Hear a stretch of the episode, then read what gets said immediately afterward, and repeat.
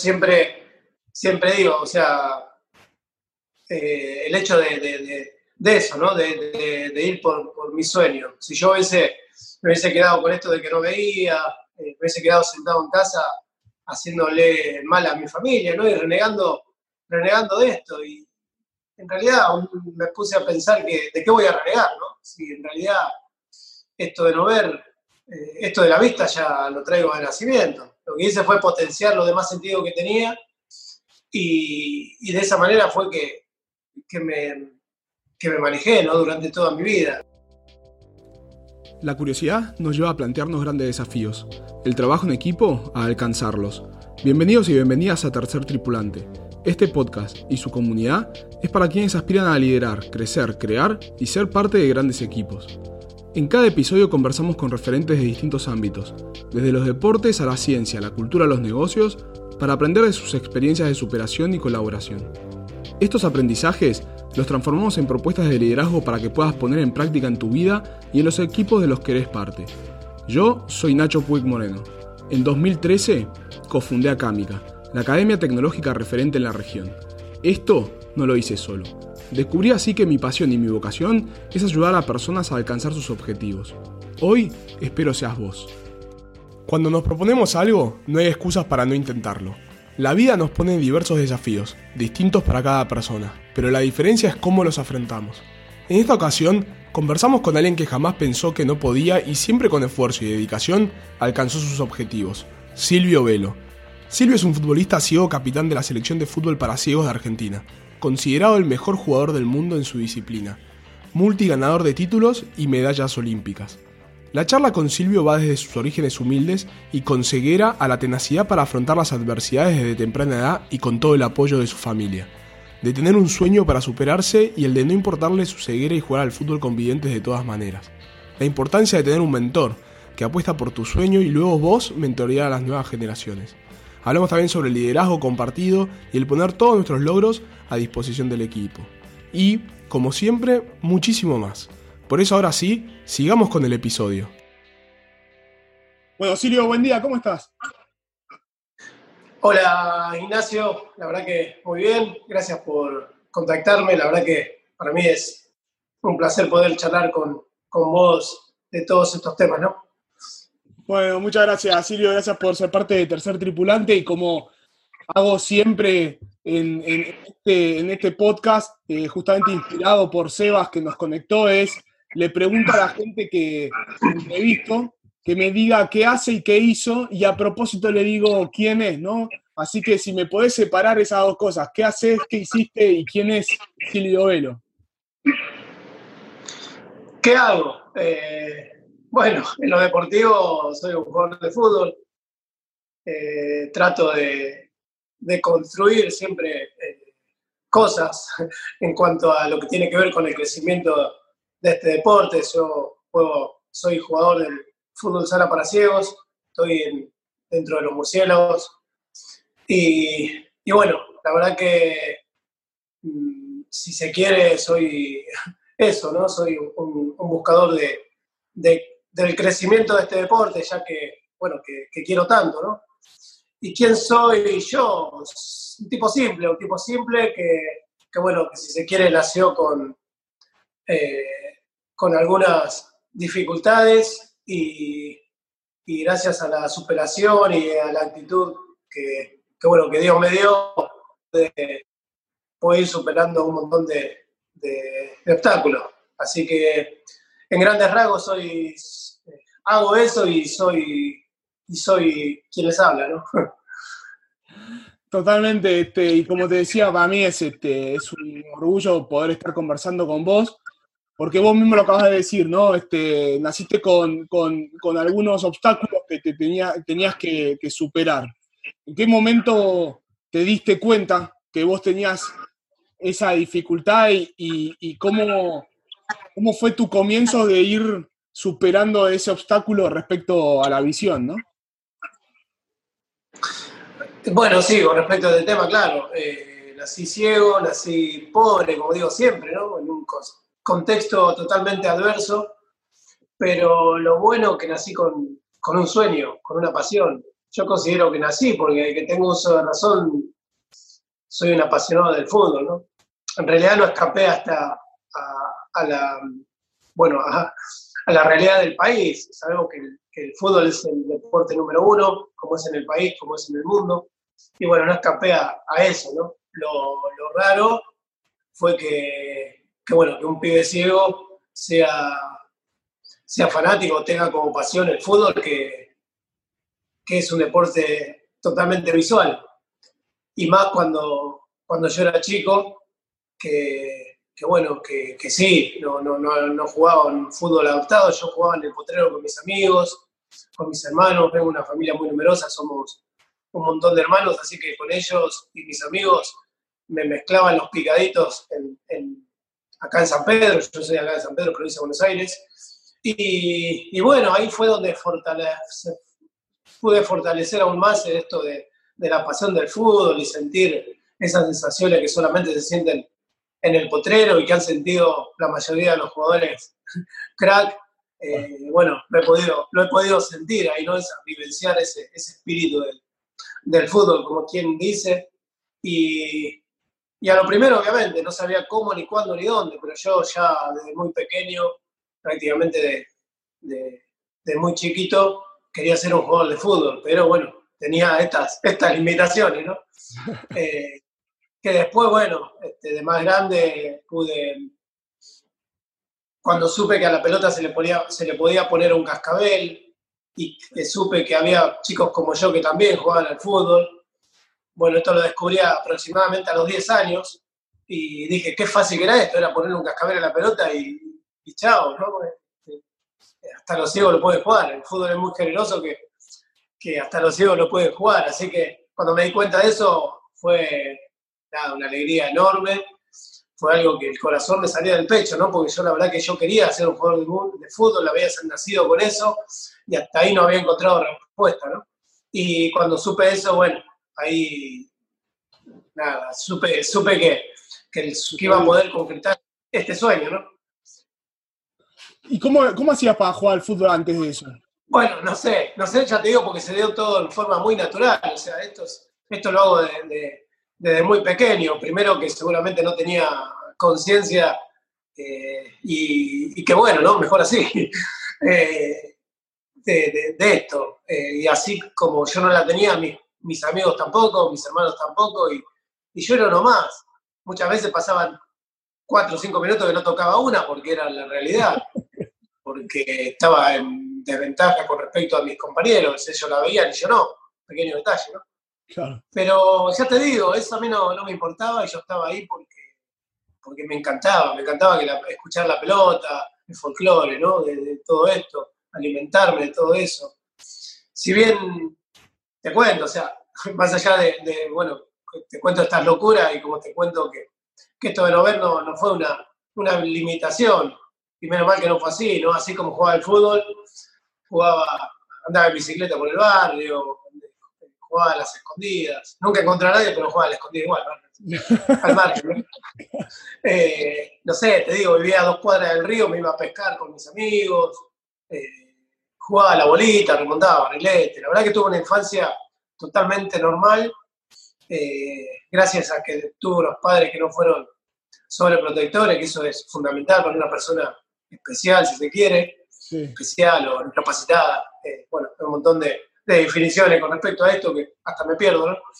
Eh, pero bueno, gracias a eso tuve una infancia que después de grande, la verdad que, me recibió, ¿no? Ellos me dejaron, me dejaron ser, muchas veces obviamente no veía y por ahí me golpeaba, me chocaba algo, me caía y venía a casa hasta llorando, ¿no? Por, por, por las nanas y bueno, ahí me, me hacían los mismos correspondientes y ahí salía a una nueva aventura, ¿no? Así que eso, eh, gracias a Dios, eh, desde muy chico fui ahí con esa personalidad y, con ganas de, seguir adelante y no quedarme ahí relegado porque mm, tenía cierta limitación, ¿no? No, eso es muy interesante porque al final de cuentas, yo te contaba que me interesa mucho la educación, la formación de la gente y lo que es el afecto y el acompañamiento del entorno sobre todo familiar y después, bueno, también de amigos y, demás, para que eh, te, entusiasmen en tus objetivos es fundamental para cualquier niño o niña que crezca, ¿no? Ahora, me imagino que también quizás tuviste detractores en el camino, gente que te diga vos no puedes este, jugar al fútbol o algo por el estilo. Si, si fue así, ¿cómo, ¿cómo manejabas esos mensajes negativos? La verdad que no, o sea, porque bueno, yo, como decía, este, yo gracias a esto, al tema de la educación, descubrí que los ciegos podían jugar al fútbol y descubrí que, que iba a poder cumplir mi sueño, porque bueno, en San Pedro, para esas épocas no había escuela para personas con discapacidad visual, entonces mis padres toman la decisión de llevarme a un instituto de chicos ciegos, acá en, San Isidro, provincia de Buenos Aires, Así que el propósito de ir a este lugar era eh, aprender el sistema braille y hacer la escuela primaria, ¿no? O sea, el tema de educación. Y ahí fue donde descubro que, los chicos ciegos jugaban al fútbol y con pelota con sonido, ¿no? Así que eso, eso fue el, descubrimiento más grande que pude encontrarme en este lugar, ¿no? pero bueno, gracias a la educación pude, pude descubrir eso. Y y no, la verdad que no, siempre por suerte encontré gente que, tenía ganas. También justamente en este lugar eh, me encuentro con un profe que se llama Enrique Nardone, que es el mentor del fútbol sala para ciegos, porque él también, él creía que era fue poco, un poco visionario de todo esto y quería que los ciegos jueguen al fútbol. Entonces se puso a, trabajar para que eso pase, se reunió con un brasilero, un español y unieron criterios para, para armar, el reglamento eh, con el cual jugamos hoy, ¿no? El reglamento de fútbol sala para ciego, que fue sacado del fútbol sala convencional. Uno dijo, bueno, la pelota tiene que tener sonido, si no los chicos no pueden jugar, obviamente. Otro dijo, bueno, la cancha tiene que ser vallada para que el juego se haga, más dinámico, no se vaya tanto la pelota afuera. Otro dijo, bueno, tienen que jugar con gafas porque dentro de la ceguera está aquel que, que tiene un resto eh, de luz, otro que no ve nada. Entonces, para equiparar, nos ponemos parches oculares y nos tapamos los ojos con, antiparras.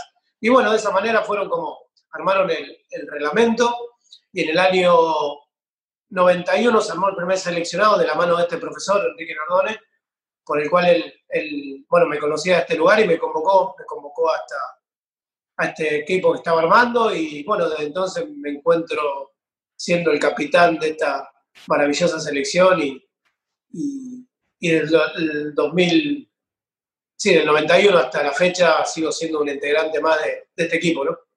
¿No? hay fecha de expiración para, para Sirio en la selección.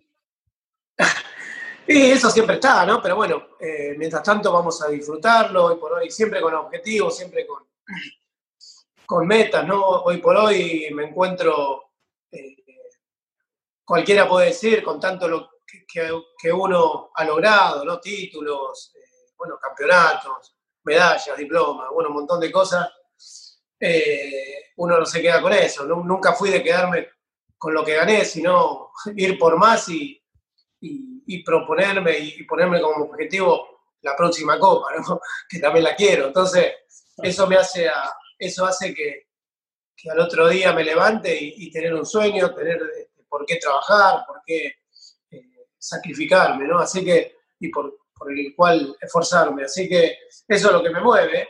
Y hoy por hoy estoy pensando en Tokio 2020, hoy Tokio 21, como todos saben, debido a que Argentina tiene medalla de plata, eh, medalla de bronce, pero nos falta la de oro, así que tengo un, desafío enorme eh, trabajando ahí, que lo estoy trabajando conjuntamente con el equipo porque es la medalla que nos falta y la verdad que tengo una vitrina que, que tengo lugar, ¿no? Que, que, para esa medalla tan anhelada para nosotros. Así que este, soy una persona que siempre tiene objetivos, tiene sueños y bueno, y siempre voy a lucho por alcanzarlos, ¿no? Totalmente. Che, Silvio, ¿y en qué momento de tu vida te diste cuenta lo que significa ser parte de un equipo? Y siempre estuvo en mí, ¿no? De que, de que integré ese, maravilloso equipo en el año 91 y me di cuenta, o, bueno, o me hicieron notar que era una parte importante de ese equipo, ¿no? Que, bueno, de hecho, más adelante me, han nombrado como, como, mejor jugador del mundo. Y bueno, se dieron un montón de circunstancias que, que dije, bueno, eh, tengo que, uno se tiene que poner el traje de, referente y, y, te lo tenés que poner, no es porque uno quiera. Yo, si vos me preguntás, yo quería jugar al fútbol y triunfar en lo mío y, y no ponerme como, como ejemplo de nada, porque muchas veces vienen, y te ponen como ejemplo de vida y todas esas cosas, ¿no? Que cuando era joven obviamente me molestaba, porque uno, un pibe quiere jugar y, nada más, ¿viste? Pero después me di cuenta, me di cuenta que sí, que uno tenía un, plus para, para dar, que no era solamente pegarle a la pelotita y hacer goles y todo eso, ¿no? Sino que, que tenía en sus espaldas todo el movimiento del fútbol del país y se quiere mundial, ¿no? Porque siendo, siendo referente de este deporte, obviamente que, que, uno se tenía que hacer cargo de eso, ¿no? Y, y, te digo esto, por ejemplo, para decirte algo, graficártelo, cuando yo siempre consideré mis títulos personales, eh, siempre los puse en beneficio del equipo, ¿no? Como por ejemplo ser el mejor jugador del mundo, ¿no? Sabemos que vivimos en un país exitista y que, y que un equipo eh, encuentre entre su fila al mejor. Sabemos que las puertas que no se abrían se empezaron a abrir. Eh, bueno, empezaron a aparecer más, más apoyo, a que, que, la misma sociedad, la misma gente empiece a, a volcar para nosotros, a mirarnos y, y, bueno, un montón de cosas, ¿no? Que la verdad que si bien es una alegría enorme, ¿no? Que te pongan ese rótulo, porque bueno, obviamente quien no quiere ser el mejor en lo que hace, pero siempre con los pies sobre la tierra y poniéndolo en, beneficio de, este equipo que, bueno, que siempre, que siempre quise aportar, ir aportando mi de arena para que, este, para que esto crezca, ¿no? Obviamente cuando, cuando arrancamos en el 91 no nos conocíamos nadie, prácticamente decían esto, eh, tan loco, decían, pobrecitos, los ciguitos, quieren jugar al fútbol como como terapia, ¿no? Como para salir del sufrimiento y nada que ver. O sea, yo esto de, no ver lo tengo totalmente asumido de que nací, porque de hecho soy ciego de nacimiento. Lo que yo quería era jugar al fútbol porque era un apasionado como cualquier pibe de, nuestro país, de este fútbol. Eh, y bueno, eh, nos pusimos a luchar y por suerte, eh, no sé, Dios puso esta, esta esto, este plus, ¿no? De, ponerme este equipo o este movimiento y, poder eh, ayudar a, ir al crecimiento, ¿no? Claro. Silvio, los que están en el equipo eh, de la selección de hoy, ¿no? Eh, ¿Tienen así tantos años jugando juntos o, cómo son las posibilidades para, alguien en el fútbol para ciegos? ¿Alguien se puede sostener toda una vida jugando al fútbol nada más o tienen que hacer otras actividades? Mirá, eh, hoy por hoy sí, el que llega, el que llega a formar parte de los murciélagos, eh, sí, se puede, se puede porque, bueno, gracias a, a la evolución que ha tenido el deporte, creo que el deporte a nivel general, ¿no? a nivel olímpico y paralímpico, hoy por hoy cada, cada deportista destacado, digamos, tiene sus becas y son importantes, gracias a Dios que, porque bueno, he estado en otras épocas o en otras etapas que, que sí, obviamente no, no tenías que, no te alcanzaba con solamente hacer lo que hacía, sino que obviamente tenía que salir a, a ganarte la vida por otro lado, porque bueno, obviamente la, olla no se llena con, con medallas y, y, diplomas, ¿no? Así que hay una familia de, mm, detrás, una familia de por medio que uno tiene que, que mantener, uno se tiene que preocupar y bueno, obviamente no,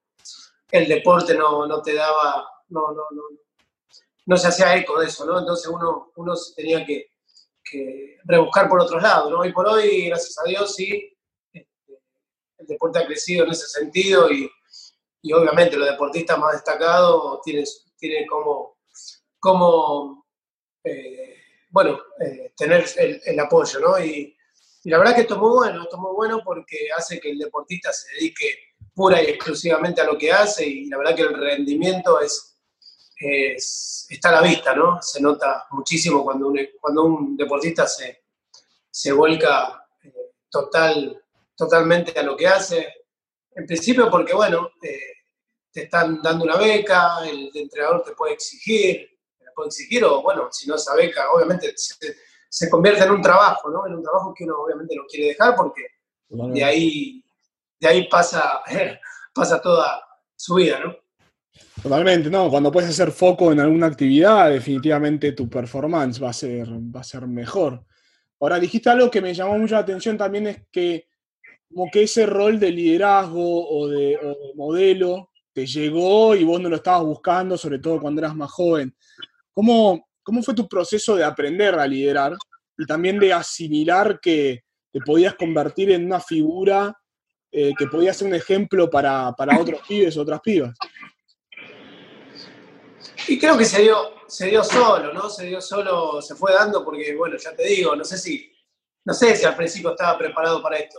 Sí se quiere mi personalidad, ¿no? Como te contaba al principio, eh, en, mi San Pedro querido, mi San Pedro natal, ya desde muy chico, eh, tenía, tenía cierta personalidad, ¿no? Ya te digo, me enteraba, jugaba en el potrero, el hecho de no ver no me limitaba, para nada y andaba en bicicleta. Y bueno, lo que te conté, que eso, eso no, no, lo, hace, no lo hace cualquiera, ¿no? Con, con, ciertas limitaciones que uno tiene.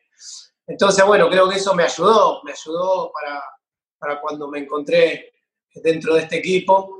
Pero igualmente fue todo muy paulatino, ¿no? Este, también el hecho de darme cuenta que, que, sí, que no me podía, que no, no me podía escapar de, de, ese rol ya que, bueno, que me había tocado a mí, ¿no? Me había tocado a mí esto de, ser el, referente y, y, bueno, y ahí de esa manera me empecé a, amigar con todo esto y, a decir, bueno, si, esto es así, si el, eh, me hice eco de eso, ¿no? Me, hice fuerte en eso y, bueno, hoy me encuentro liderando este, este equipo. Eh, que bueno, también es un, es un, liderazgo compartido, ¿no? Como digo siempre.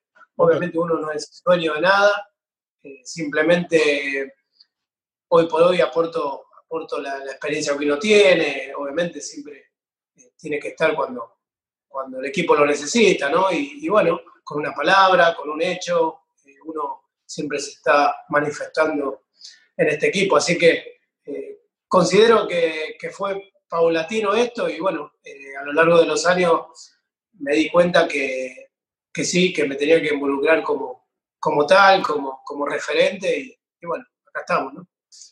Sí, dijiste algo interesante que es esto del liderazgo colectivo, ¿no? Como que, bueno, vos tenés la capitanía y tenés un tipo de liderazgo. ¿Qué, qué, otro, qué, otros roles o qué otros líderes hay hoy en, en, la selección, por ejemplo, ¿no? O sea, ¿cómo se dividen esos, esos liderazgos? Y bueno, qué sé yo, el técnico tiene, tiene su, liderazgo absoluto, ¿no? Porque bueno, yo todavía sigo siendo un jugador, por más que sea el capitán y pueda decidir dentro del equipo o, sugerir, ¿no? Más que nada, porque bueno, pero también uno forma parte de un equipo que, que si se quiere no es mío el equipo, el equipo lo arma el técnico y como, en todo equipo, el, equipo, el técnico es quien decide quién juega y quién no juega, ¿no? Así que lo que yo apunto con, el tema del liderazgo es motivar a, mis compañeros, tratar de, de, llegar a ellos a través de, bueno, de que me, imiten en, cuanto a mi actitud, a mi forma de ser, a mi compromiso, a mi responsabilidad que tengo para con el equipo.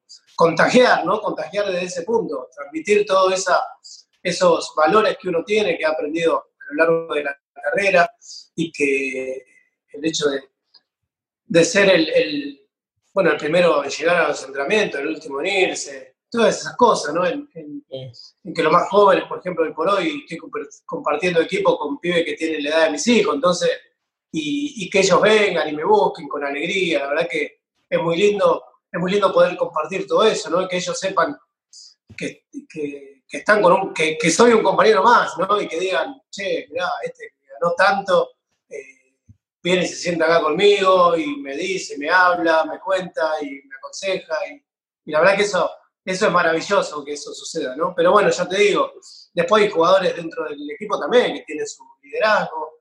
Muchas veces en una situación de, juego tenemos un penal en contra y todo, todo apoyándolo al líder en ese momento, que es el arquero, ¿no? Todos este, este, pidiendo, por favor, que, ataque ese penal, que lo desvíe, y bueno, este, creo que es un poco así el, liderazgo dentro del equipo, si bien obviamente hay, hay eh, en mi caso, que, uno es capitán y tiene un cierto liderazgo marcado, pero bueno, todos tienen su espacio, ¿no?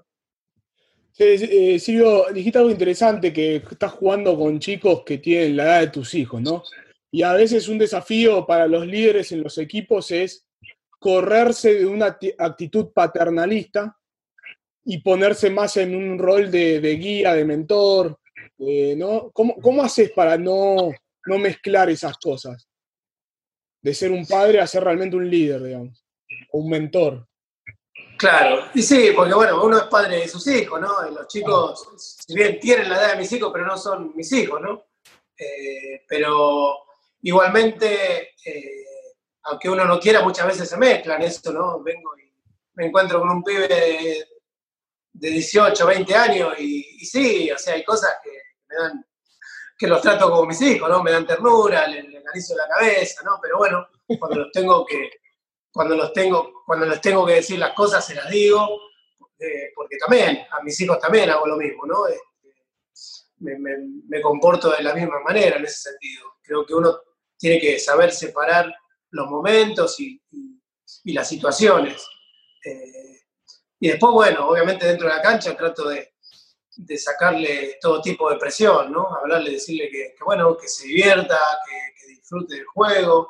Si bien hoy están en, este equipo, que estamos disputando tal, tal torneo, que hay cierta responsabilidad, ciertos compromisos que tiene que tener, sin, olvidarse de eso, que disfrute, ¿no? Que disfrute, que, nada, para eso estábamos nosotros los más experimentados para hacernos cargos y, si bueno, si, si, la, si la mano no viene, no viene bien, ¿no?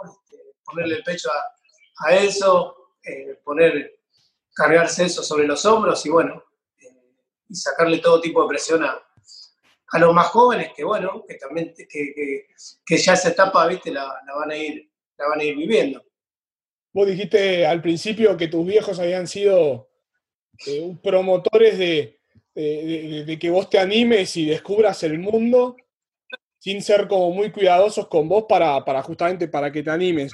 ¿Vos crees que ese tipo de actitud la, la tenés dentro del equipo como para eh, no, no o sea, permitirle a, los más jóvenes que también se equivoquen y aprendan por sí mismos?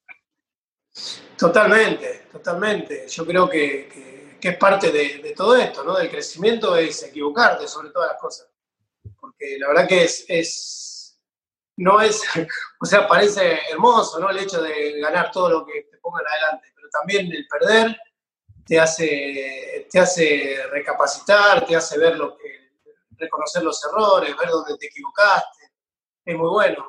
Y aprender de eso y no quedarte con, que perdí, con que fue un fracaso, ¿no? La verdad que, que yo eso considero ahí, o sea, creo que no, ni, soy, ni me considero un, nada, un, fracasado en las derrotas, ni me considero un, eh, el mejor o el súper cuando gane algo, ¿no? Creo que uno tiene que tener un cierto equilibrio y, bueno, creo que, de esa manera me vengo manejando a lo largo de mi carrera y trato de, transmitir eso, ¿no? A, los más jóvenes o a quien se ponga en el camino, porque bueno, es, mi filosofía de vida, ¿no? Es, eh, porque muchas veces, si te la crees, viste, después, cuando estás arriba, el, el golpe, si te caes, es va a ser este, doloroso, ¿no? Pero bueno, cuando uno tiene un cierto equilibrio, sí, perdón. ¿Qué te pasó? Si te pasó sentir que estabas eh, ahí en la cima de la montaña y que después no se te dio lo con las cosas como querías y te, la y te golpeaste. No, no, ya te digo, nunca porque siempre me manejé de esta manera. Siempre los rótulos los manejé como, como desde afuera, ¿no? O sea, por suerte nunca los puse yo, los rótulos esos de, de ser el mejor jugador del mundo, de ser referente de tal cosa, de la otra. O sea, siempre lo manejé muy, muy, muy bien, ¿no? Siempre con los pies sobre la tierra, por suerte, ¿no? Digo yo, siempre eh, estuve ahí, eh, manejándome en, ese, en ese término, ¿no? Y, bueno, cuando me tocó perder, eh, si bien a nadie le gusta perder, obviamente, eh, llorás, te lamentás, uh, que hice mal, ¿no? Pero bueno, lo importante es eso, ¿no? Ver, este, aprender de los errores y para no volver a cometerlos y bueno, y volver con toda la fuerza para, para el nuevo objetivo y tratar de, de alcanzarlo esta vez, ¿no? ¿Y cómo venís hasta acá? Hagamos un pequeño intervalo para poder digerir todo este aprendizaje. Mientras, quería recordarte que Tercer Tripulante es tu plataforma para triunfar como equipo. Sumándote a la comunidad podrás no solo estar al tanto de nuevos lanzamientos y propuestas, sino que conectarás y aprenderás con otras personas de todo el mundo. Ingresa en tercertripulante.com y suscríbete con tu email. Además, no dejes de seguirnos en Twitter en arroba ttripulante, en Instagram o YouTube como arroba tercertripulante o en tu plataforma de podcast favorita. Ahora sí, continuamos con el episodio. ¿Y qué crees que es la clave como para que justamente las cosas no se te vayan a la cabeza, ¿no? Esa expresión de que el éxito de repente te haga pensar que estás por el resto de la humanidad. La verdad que no sé, nunca me puse a pensar en eso, ¿no? Pero yo calculo el hecho de, creo que supongo de, de, de, dónde, de dónde vengo, ¿no? Te este, vengo, ya te digo, como te contaba hoy, nací, nací ciego, nací pobre, que, que siempre, o sea, en un contexto totalmente adverso, que la verdad que siempre me costó todo, ¿no? Eh, pero por eso no, el hecho de no creérmela... Eh, yo calculo que tiene que ver con eso, ¿no? Con la crianza de los viejos, con, la humildad que uno siempre trata de, pregonar, ¿no? Y bueno, calculo que viene, viene por ese lado. Sí, se, mama en la casa, dicen, ¿no? Este, el círculo que nos rodea, la gente que nos rodea como que nos impacta de esa forma, de saber si podés tener la tierra o no. Totalmente, saber que la rueda a veces estás arriba y a veces estás abajo, ¿no? Creo que eso es fundamental. Que no siempre vas a estar arriba y, no tenés por qué tampoco siempre estar abajo, ¿no?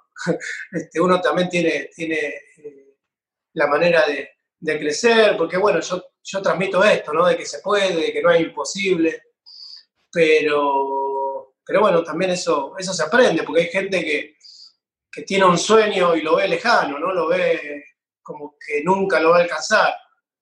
Y si vos te pones a hablar con esa persona, eh, ni, siquiera, ni siquiera lo intentó para poder alcanzarlo. Entonces, eh, creo que uno, o que la diferencia es esa, ¿no? que uno se puso a trabajar para alcanzarlo y por más obstáculos y barreras y, dificultades que se hayan puesto en el camino, uno tenía un sueño y, focalizado en él pudo alcanzarlo, ¿no? Y, bueno, enseñarle a, la gente que de esa manera se puede llegar a, lograr lo que uno quiere. ¿no?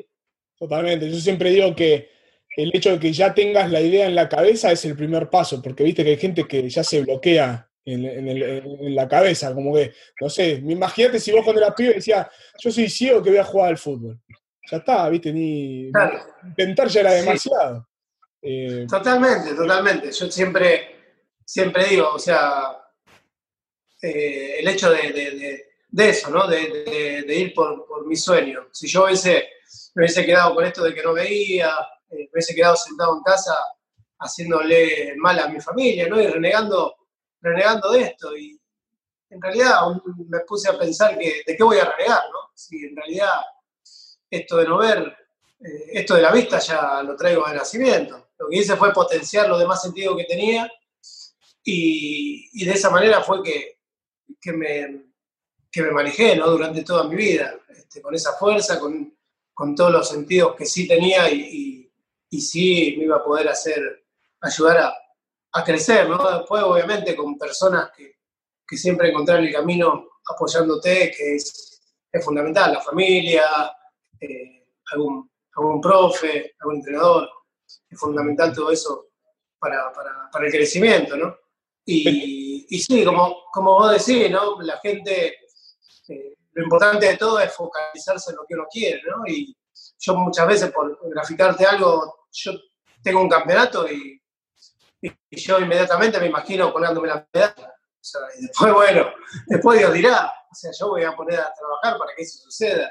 Yo voy a los campeonatos para ganarlo, no para, para, mirarlo de, la tribuna, ¿no?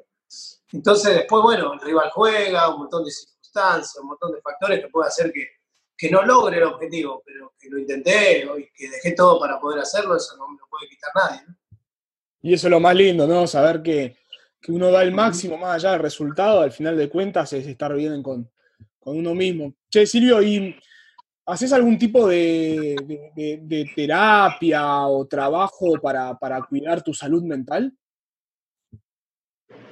La verdad que no, la verdad que no. Eh, nada, no, no, sé qué decirte con esto. No, ¿Probaste algo en el equipo? Quizás si tienen psicólogos, coach. Sí, el equipo, el equipo con algunas oportunidades hemos tenido psicólogos. Eh, obviamente he compartido, he compartido el trabajo de, psicólogo. Me parece, me parece que sí, obviamente que, suma, suma muchísimo. Eh, hay, hay, chicos, hay personas que, que, lo necesitan más que otros.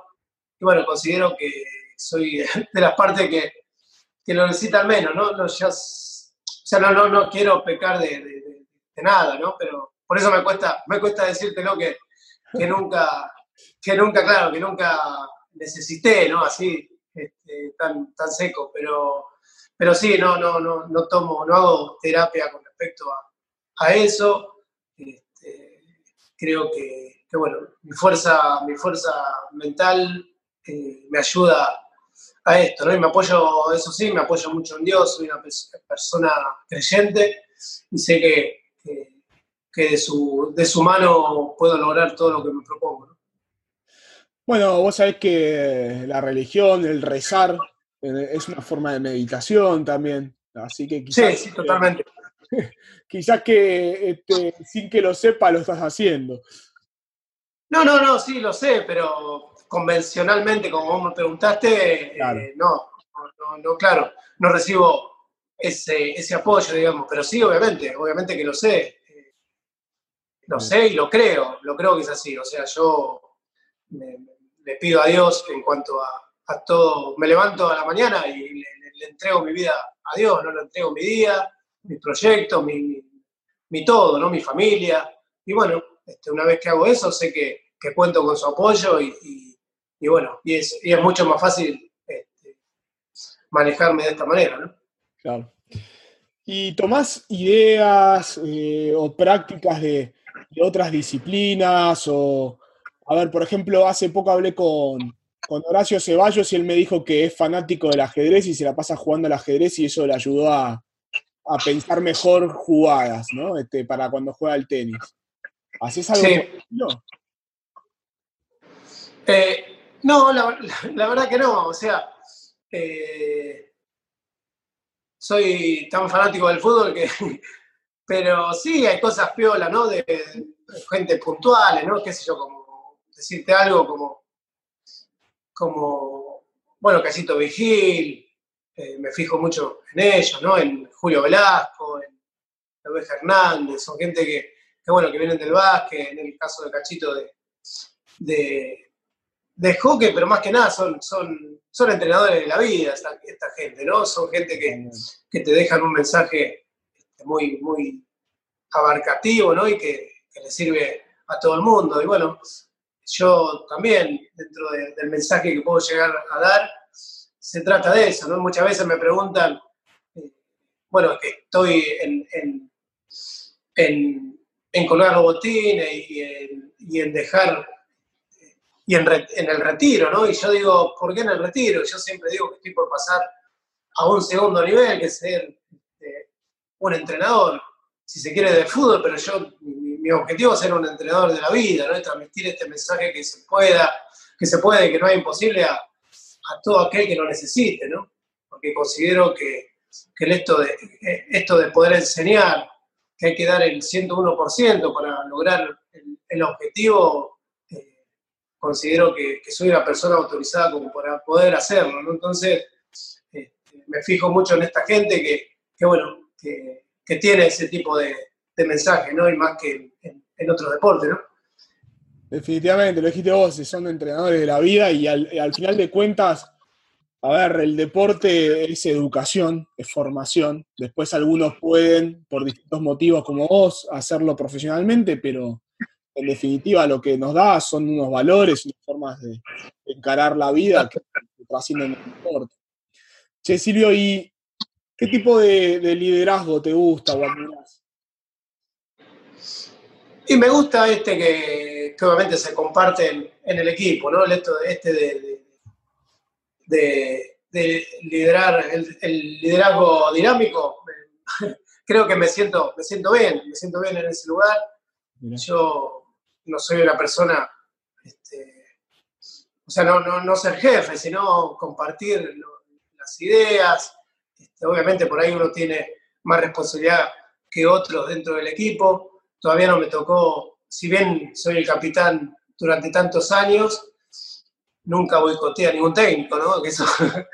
porque bueno, creo que el técnico es el que tiene, digamos, la autoridad como para poder decidir un montón de cosas dentro del equipo y el, capitán, si bien el técnico se puede apoyar, pero no es, no es quien, quien vaya a decidir eso, ¿no? Así que, que bueno, me gustaría el día de mañana cuando tenga mi equipo y ese poder de decisión que tienen los técnicos, eh, obviamente me gustaría eh, ser un, líder eh, donde, donde comparta ese, liderazgo, ¿no? Eso creo que va por ese lado, ¿no? Cuando de repente te toca estar en un equipo donde quizás hay decisiones del entrenador que no, no coincidís, ¿Cómo te manejas? ¿Qué haces? No, y bueno, eh, trato de, guardarme, de escuchar y, si se puede eh, hablar con, el técnico para que, para que bueno, charlemos eso y contarle mi, postura. Y, y, bueno, y si yo considero que está equivocado, no sé si hacerle replantear, pero, por lo menos decirles que, para mí habría que, revisar esto o, no, pero bueno, ya te digo, la decisión la tiene él, siempre, siempre con mucho respeto, porque bueno, considero que es parte de todo esto, ¿no? El respeto es fundamental en un equipo y, si hoy está una persona que, no coincidí en, un 100%, bueno, eh, obviamente si querés seguir formando parte de ese equipo, tenés que adaptarte. Creo que forma parte de la adaptación que, tiene, que tenemos que tener todo a la hora de, estar en un equipo. Y cuando identificás actitudes de tus compañeros en el equipo de las cuales no estás de acuerdo, y vos siendo el capitán, ¿no? ¿Cómo te manejas? ¿Qué haces como para tratar de mejorar la situación de equipo? Y bueno, creo que mm, en principio lo hablo con, lo hablo, ¿no? Prefiero que, se hable, que se hable en el equipo, ¿no? Y, porque bueno, siempre hay un porqué, ¿no? Por ahí esa persona pensó que era, que era lo mejor para el equipo y no, no, no es que, esté haciendo algo eh, en beneficio de él, ¿no? Así que considero que, lo mejor que se puede hacer es eh, hablar. Eh, creo que la comunicación es fundamental en un equipo y, bueno, mientras que se pueda encarrilar situaciones, siempre, siempre tiene que estar ese tiempito para, para poder hacerlo, ¿no? ¿Quién, quién este, no se equivoca a lo largo de la vida, ¿no? Siempre uno, este, por ahí vos pensás que, lo que uno piensa es, es, lo, que, lo que tiene que ser, pero bueno, cuando lo pones de manifiesto en un equipo, uno tiene una idea, otro tira otra, y, bueno, se llega a un consenso y, y realmente entendés que, que lo tuyo prácticamente era una, idea y nada más, ¿no? Eso es un, es un concepto que cuesta mucho. Yo en particular eh, siempre soy muy sincero con mis desafíos y uno es ese. Cuando tengo una idea es solo una idea y no necesariamente la verdad. Eso cuesta bastante. Sí, pero bueno, ya te digo, o sea, dentro de un equipo tenés que ceder. Tus cosas particulares o personales, ya te digo, si vos querés imponer una idea o tu idea en un equipo, no sé, yo por lo menos me, cuesta, me cuesta aceptar eso. O sea, sí, obviamente, yo en mi vida personal soy un tipo determinante, sé muy bien para dónde voy. Eh, pero bueno, siempre trato de, si estoy en un equipo, de, consensuar eso y, bueno, y que, y que se haga eh, lo mejor o lo que más le conviene al equipo y no lo que más me conviene a mí. Sí, Silvio, ¿dónde, ¿dónde aprendes hoy? O sea, ¿o de quién aprendes en la actualidad? Y hoy, hoy por hoy, este, bueno, tengo, me, me coacheo un poco, tengo una, hay una coach que me ayuda bastante. Eh, bueno, ella se llama María Laura, María Laura Montanaro. Eh, y aparte, ya te digo, escuchando a estos, estos monstruos del deporte, como de la vida, como, como Julio Velasco, y siempre estoy escuchando algo así, algo, ese tipo de, de cosas. Eh, porque bueno, soy convencido que uno se tiene que ir este, cultivando de todo esto, ¿no? Porque considero que, después del, fútbol eh, viene esa etapa donde, donde uno tiene que, por ahí te toca este, la parte como dirigente, como, no sé, no sé, no sé dónde, dónde voy a caer como entrenador de algún equipo. De la vida ya lo decidí, eso, eso lo quiero ser, así que uno se tiene que preparar para, para eso y por lo tanto eh, me estoy preparando, ¿no? Me, preparo de esta manera. Te pregunto, ¿qué te hubiera gustado saber al inicio de tu carrera profesional sobre liderazgo y trabajo en equipo que sabes hoy? Y la verdad que me hubiese gustado saber más. Eh, capaz que, capaz que, bueno, que hubiese, sido más provechoso, ¿no? El, comienzo, eh, pero, pero bueno, tampoco, este, tampoco me quejo, ¿no? Porque creo que si bien se dio todo en forma paulatina, eh, considero que, capaz que se dio todo a, su debido tiempo, ¿no? Entonces, eh, sí, este, me hubiese gustado quizás estar un poco más eh, preparado, pero no, no lo sufrí tanto, digamos. Está muy bien. Y por último, Silvio, ¿qué te deberías recordar siempre? Nunca olvidarte. O sea, ¿qué le dirías al Silvio de mañana? No, que no, obviamente, que no se olvide del pasado, ¿no? De dónde, de dónde uno viene. Eso es fundamental para, para saber hacia dónde te dirigí, ¿no? Entonces, siempre, siempre los pies sobre la tierra, saber todo lo que te costó construir lo que hoy lo que hoy sos y bueno, este, en, esa, en ese camino eh, dirigirte para, bueno, para que siempre sea de la misma manera. Me encantó tener los pies en la tierra, como lo dijiste, y Silvio, de nuevo te quiero agradecer mucho. La verdad que, como te decía, para mí es un orgullo la conversación que tuvimos hoy y, la trayectoria, como decías, yo creo que ya sos un, un ejemplo para todos los pibes y las pibas que, no pueden ver, pero también para todo el resto de la gente que a veces tiene la, capacidad de, la visión, pero en realidad no ve, ¿no? O sea, esa, ese, doble, ese doble uso de, la palabra ver. Así que... Sí, totalmente. Te agradezco, muchísimo y, espero que tengas un buen día. Bueno, gracias a vos eh, por por la entrevista y, sí, como vos decís, o sea, el hecho de, no, de ver o no ver no significa nada. Creo que todos, de alguna manera u otra, estamos o tenemos alguna cierta limitación. Entonces, como decís, ¿no? mi mensaje pretende ser más abarcativo y, no, y no hablarle a mis pares solamente, ¿no? sino que creo que a todos eh, les puede servir este tipo de mensaje. Así que agradecerte y, y bueno, nos estaremos viendo en algún momento. Silvio nos hace sentir lo que es realmente tener los pies en la tierra. Destaco cómo siendo consciente de sus limitaciones, no las vio como impedimentos para tener una vida normal, sino que entendió que debía potenciar sus virtudes para que esto suceda. A la vez, y muy importante, también de contar con gente a su alrededor que lo integre y por otro lado que lo apoye y promueva. Su historia de vida me hace reflexionar sobre cuántas veces nos ponemos a nosotros o nosotras mismas limitaciones que realmente no lo son, o que si lo son, que no podemos superarlas. Por eso te propongo que pienses, ¿qué barreras te pones? ¿Son insuperables? ¿Qué crees que necesitas para superarlas? Constantemente conecto con gente altamente capaz que se autolimita más allá de las limitaciones que le tocan.